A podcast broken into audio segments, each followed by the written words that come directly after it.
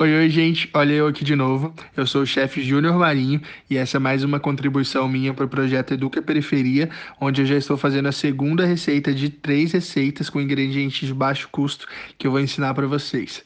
Vamos embora? A receita que eu vou ensinar hoje para vocês é uma receita também muito tradicional na minha família. Minha avó fazia muito quando eu era pequeno e eu simplesmente amava sentir aquele cheiro de galinha caipira com com milho assim no ar, aquele refogado de cebola, de alho, enfim. E essa receita é uma receita muito legal que também tem um nome bem diferentão.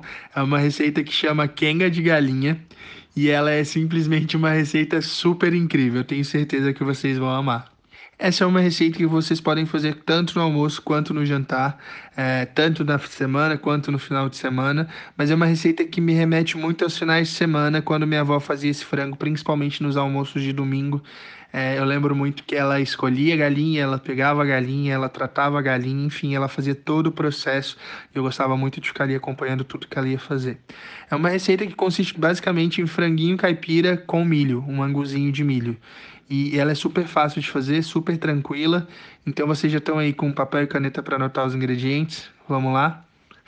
A gente vai precisar de um frango caipira inteiro, tá? Aqui em Goiânia é muito simples de encontrar nas feiras, geralmente encontro, sei lá, dois por 30, às vezes um por 15, são franguinhos caipirão assim bem gostosos.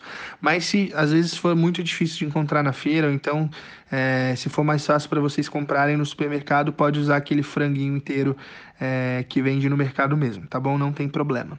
A gente vai precisar também de duas cebolas grandes, uma pimenta de cheiro, uma cabeça de alho e 10 espigas de milho. Tudo bem? O primeiro passo é cortar o frango de acordo com o que vocês preferirem.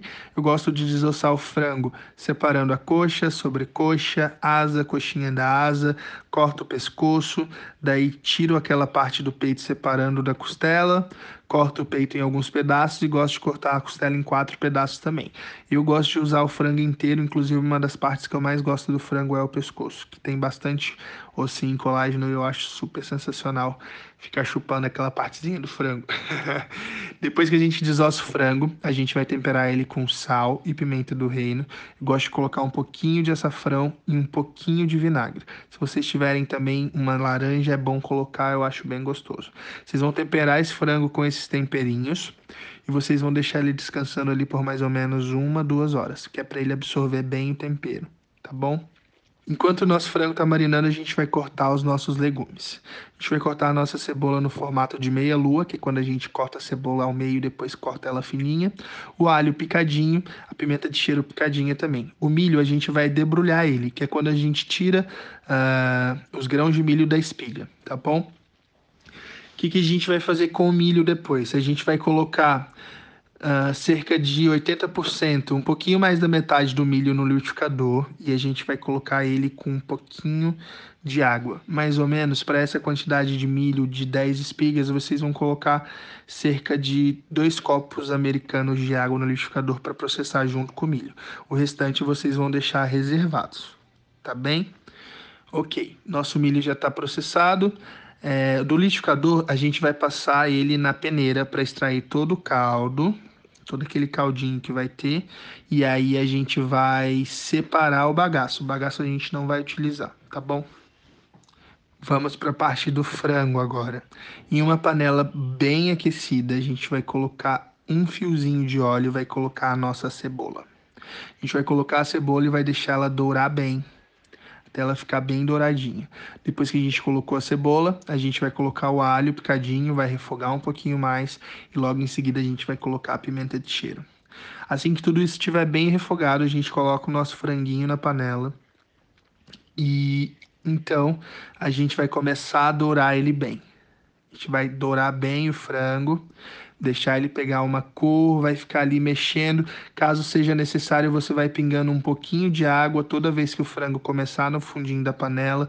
Isso vai fazer com que ele adquira bastante sabor e que ele pegue bastante cor. A nossa quenga de galinha vai ficar sensacional. Depois que o nosso frango já estiver bem douradinho, bem refogado, a gente vai colocar cerca de uma chaleira de água na panela para o frango ficar com bastante caldinho sabe? A gente vai colocar água no frango até cobrir ele. E aí a gente vai deixar esse frango cozinhar lá até ficar macio. Isso vai demorar cerca de 30 a 40 minutos. Depende muito do frango que você comprar na feira, porque às vezes o frango pode estar um pouquinho velho e ele vai demorar um pouquinho mais para cozinhar. Talvez você tenha até que colocar na pressão.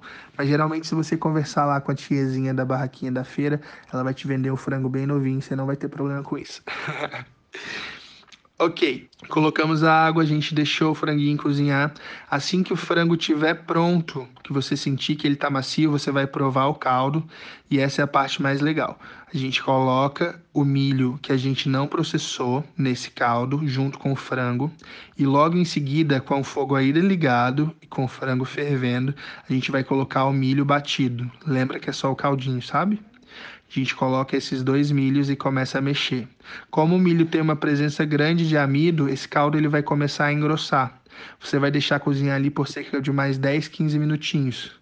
E aí depois disso vai estar tá pronto a nossa quenga de galinha, que é um franguinho com um anguzinho de milho, com os pedacinhos de milhos, simplesmente assim, incrível e sensacional.